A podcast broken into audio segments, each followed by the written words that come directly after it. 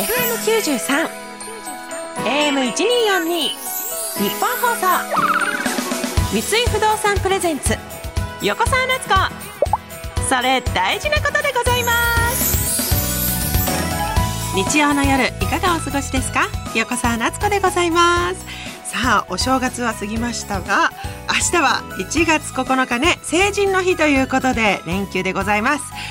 新成人の皆さんおめでとうございます。本当にあの成人式ってね特別な日ですけれども私も成人式の日も今でも昨日のように思い出す。でも私新潟出身なんですが5月3日が成人式で5月に集まるんですよね。だからそこがちょっと普通の成人式というか一般の成人式とはちょっと違って、まあ、雪の降る中わざわざ帰ってこなくてもみたいなところが 新潟のね私地元糸魚川にはあってだから私すごい憧れだったんですけどあの振袖のあの白いモコモコあれすっごい憧れだったのに5月3日になると暑くてできないんですよ。でも皆さんもう1月9日ともなればもう皆さんモコモコしながら可愛い感じの振袖を着られるんだろうなと思ってとっても素敵でございます。さあこの番組は自分にとって社会にとって地球にとって大事なことについてお話をしていくというコンセプトでお送りしています。番組後半は SDGs について聞いていきます。今週のゲストは三井不動産サステナビリティ推進部企画グループの杉野茂樹さんです。今までのゲストの皆さんの大先輩だそうでちょっと私も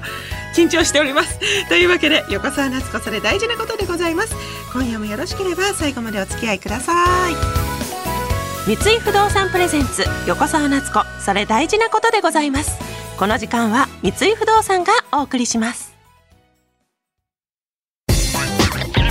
三井不動産プレゼンツ。横澤夏子それ大事なことでございます。FM93 AM1242 日本放送からお送りしている。横澤夏子それ大事なことでございます。さあ成人式の話をしましたがやっぱ大人になるってどんなことかなってやっぱり考えると私いろいろとあってまずあの果物で季節を感じてる時。やっぱスーパーに行くようにまあやっぱりそんなにスーパーに行って果物を選ぶなんてことを子供の時はただこれが食べたいあれが食べたいって言って買ってもらったぐらいでそんなに考えてなかったんですよね。でも自分でスーパーに行くようになって果物を買ってあらいちごが出てきたんだとか あらあもう洋梨の季節？とかあいいじゃんいいじゃんみたいなそういうなんかあスーパーで私季節を感じ取ってるんだなっていうのがすごい大人に感じるんですよね。そして、その果物を買えるようになったっていうのも私結構嬉しくて、その、やっぱね、芸人で若手の時代も本当に1年目2年目のは、果物に手が伸びない。それを今は、あ、ビタミン取ろう、果物買おうってなるんですよ。ビタミンを果物から取る私すごいいい女じゃないとか思いながら。そういう果物をね、選ぶようになったのも大人だなって思いました。あと温泉ね。温泉に浸かりたいなんてことを小さい時思ってもなかった。やっぱり私新潟糸魚川出身なので温泉地なんですよ。で温泉がそこら中にあって大体土日は家族で温泉に行くみたいな。もう家のお風呂でも温泉でも変わんないのにって子供の頃は思ってたのにやっぱり温泉ってどこか違うじゃないですか。あゆっくりしたいなみたいな旅館でゆっくりしたいとか考えこともなかったけどあ大人になってる証拠だなとか思ったり。でさらにですねまた果物温泉ときて結局私一番大人になったなって思う瞬間がネタ帳を読み返してる時なんですけど私は、えっと、歳19ぐらいから芸人始めてずっとそのちょっと身近な人のイラッとくる女のネタを書き溜めてるんですけどそのネタ帳もう多分30冊ぐらい多分言ってると思うんですけど1冊目2冊目とか見ると「いやだこんな人のことイラついてたの?」みたいな感じのなんかすごい若い私が出てくるんですよね。例えばその尖りすぎててなんて言うんですよ？ぶりっ子がすごい苦手だったりとかえもうなんでこんな子別にイライラしないよみたいなただぶりっ子やりたいだけなんじゃないの横澤夏子みたいな感じで思うんですけどちょっと経つとチャキチャキな女の人がちょっと苦手になってくるんですよ。これあ私が片付けるからいいよいいよ私が片付けるからもうみんな帰っていい私があとやっとくからみたいなネタにどんどんなってくるんですよ。でうわ確かにこの時代あったなみたいなこの若い時こういうチャキチャキな人苦手な時あったなとかそういうネタ帳が今日記のようになってだから今これからね全然最近やっぱ子育てが始まってからネタ帳開いてないんですけどこれからどんな人をムカついてくるんだろうなって思うと すごい楽しみですよね。あなんか案外32になって大人になったと思ってたけどまだこのレベルかみたいな ことがたくさん起こると思うのでちょっと私もねまたどんどんネタ帳をねちょっと時間がある時にめくってみて自分の気持ちと向き合ってみたいなと思っております。大人になりたいと思います。いい加減。さてこの後は私にとっても皆さんにとっても大事なこと SDGs についてお伺いします。三井不動産プレゼンツ横澤夏子。それ大事なことでございます。それどれくらいガチですか？この時間は様々な人にとって大事なこと SDGs についてお話をお伺いしていきます。今週のゲストは三井不動産サステナビリティ推進部企画グループの杉野茂樹さんです。よろしくお願いいたします。ただいまご紹介いただきました三井不動産の杉野と申します、はい。先月還暦を迎えたばかりでございます、はい、本日はよろしくお願いいたします。よろしくお願いいたします。素晴らしい大ベテランの方がお越しくださいまして、はい、ちょっと私緊張しております。とんでもないです。先月還暦を迎えられたんですね、はい、おめでとうございます。えじゃあご退職っていうことではないんですか？定年が65歳に伸びたのでじゃあ、あと5年？あと5年頑張ります。頼もしいでございます。さあじゃあ杉野さんは入社されて何年目になられる37年、はい、もう38年目ですかね。もう大ベテラン中の大ベテラン、はい、これまではどんなお仕事をされていたんですか、はい、これまではですねオフィスビルやショッピングセンターの運営管理ですとか、あとマンション用地の取得ですとか、あと住宅のセールス、通信会社の設立とか売却、はい、あと物流施設の開発、はい、あと、まあ、東京出身なんですが広島転勤が2回で9年とかですね。あのいろんなことをやっておりまして、で今のサステナビリティの仕事に今おります。素晴らしい。え待ってください。入社からもずっと三井不動産で働いてらっしゃる、はい、あの大学出てあとずっと三井不動産です。素晴らしい。もう三井不動産さん鏡じゃないですか。こんないっぱいお仕事あるんだって。37年間が詰まってますね。いろいろ仕事の内容は違うんですけれども。はいそして現在はサステナビリティ推進部という部署だそうですが、はい、まさに SDGs にまつわる部署ですね。はいそうです。SDGs ですとか、はい、あと企業の経営とか成長についてはですね、うん、環境社会企業統治といった観点から配慮が必要だっていう、はいはい、ESG っていう考え方だったりとかですね、あとサステナビリティへの企業としての取り組み、まあ、そういったことを企画したり推進したりという仕事をやっております。すごいでございます。本当に。ちょっと私がもう全然ついていけない。いいとんでもございません。かっこいい。頑張ります。ちょっと杉野さんに今ついていけるように。で現在は SDGs の17の目標の中でどの目標に関係するお仕事をされているんでしょうか？はいあのいくつかあるんですけれども、本日お話しするのはえ目標15の陸の豊かさを守ろうという目標と、はい。はい、あと目標13の気候変動に具体的な対策をとい。う目標でございます。2つ、こちらはどんな感じなんですか、はい、でまずは目標15の陸の豊かさを守ろうとはですね森林を持続可能な形で管理保全することですとか、はい、あと劣化した土地を回復させるとか砂漠化に対する対策をするとか、はい、あと生物多様性の損失を阻止することとか、まあ、豊かな自然を守る取り組みを指しています。あそうなんですね、で今日ご紹介する森林の保全活動というのはですね、林業に携わる方々の生計を維持向上させつつ生物多様性も豊かにして天然資源の恩恵を将来の世代に伝えるということに役立つと思っておりますすごいただただ緑を守ろうっていうだけじゃなく、はい、この緑に携わっている職業の方も守っていこうっていうことなんですね、はい、こちらも持続可能な林業ということで。さすがでございます。そしてもう一つは、はい、目標13、はいはい、この目標15を達成することで、温室効果ガスである二酸化炭素の吸収を促進して熱波ですとか干ばつ集中豪雨大型台風とかですね。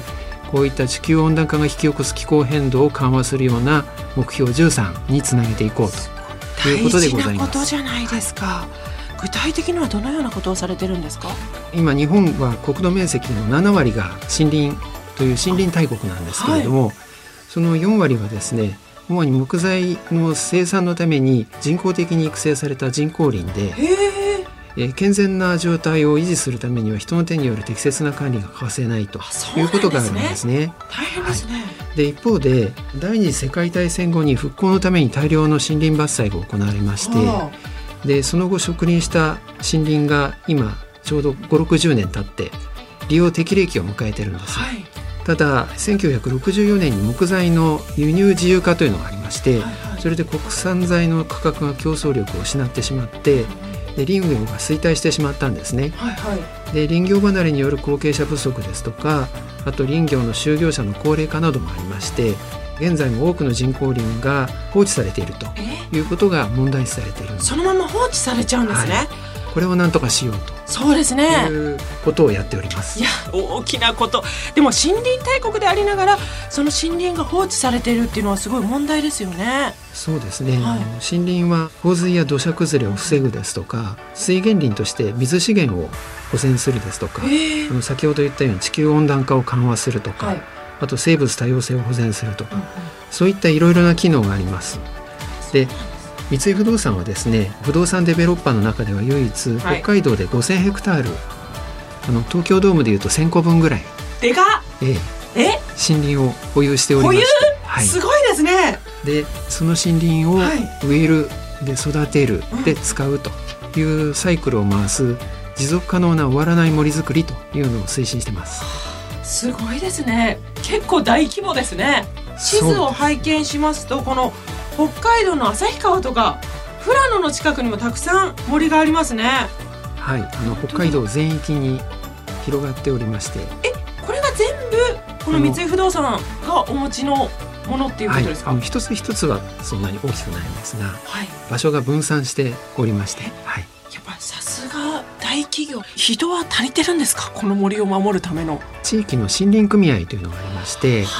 でその地域の産業を保護して成長させると。そういう意味もありますので。また地域も活性化されるんですね、はい、地方創生ということになるかと思います。はい、森を持っているっていうのはすごいですよね。その森はいずれ開発したり家を建てたりするのではなく森として育ててるということなんですね。はいでも実際どのようにいいことにつながっているんでしょうか？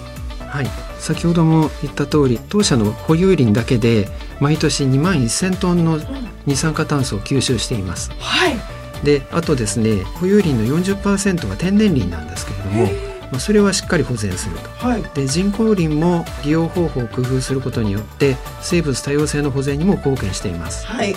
それからグループの社員が木を植える植林研修という活動を広げていましてこちらにも活用しています。なんですね森が森であることで地球環境にとって静かに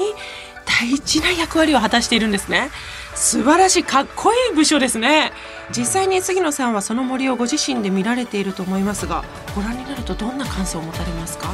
最初担当して見に行った時にですね森の美しさに圧倒されました。はあへえ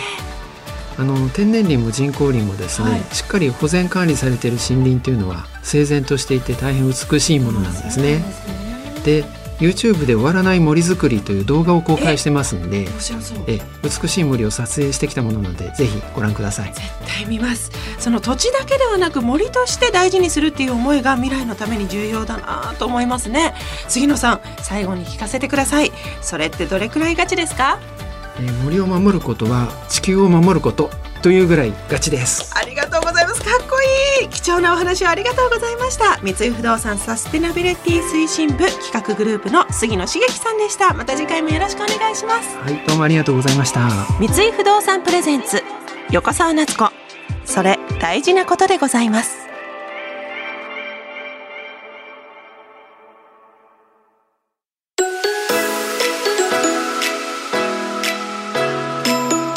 井不動産プレゼンツ横澤夏子それ大事なことでございます。この時間は三井不動産がお送りしました。横澤夏子それ大事なことでございます。そろそろエンディングです。いや杉野さんのお話素晴らしかった。やっぱ木は何のために使うんだろうとかやっぱり今ねウッドショックとか言ってお家を建てるのもすごいお金がかかっちゃうっていうお話につながるのかなと思いきや森を守ってるんだと思ったらやっぱりこちらの杉野さんの名刺につながりますよね。名刺が木でできてるんですよ。素晴らしい。そしてねすごいいい木の香りがするんです、まあ、やっぱりこの木を大事にされているっていう杉野さんのまたこのパワーを感じて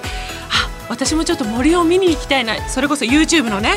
この「終わらない森づくり」検索してみたいと思います。この番組ではお聞きの皆様からのメッセージをお待ちしております。あなたが大事にしていることちょっとしたこだわりなどどんなことでも構いません。また番組の感想やメッセージなどもお待ちしております。番組メールアドレスは横沢アットマーク 1242.com 横沢アットマーク 1242.com 横沢のスペルは YOKOSAWA です。そしてツイッターの番組ハッシュタグも決まりました。ハッシュタグアルファベットで横沢。数字で1242です。ハッシュタグ横沢1242です。こちらをつけてメッセージや感想をつぶやいてください。またこの番組はラジオだけではなくラジコでも聞くことができます。タイムフリー機能を使えば1週間遡って聞くことができますので今夜のトークが気になった方はぜひそちらもご活用ください。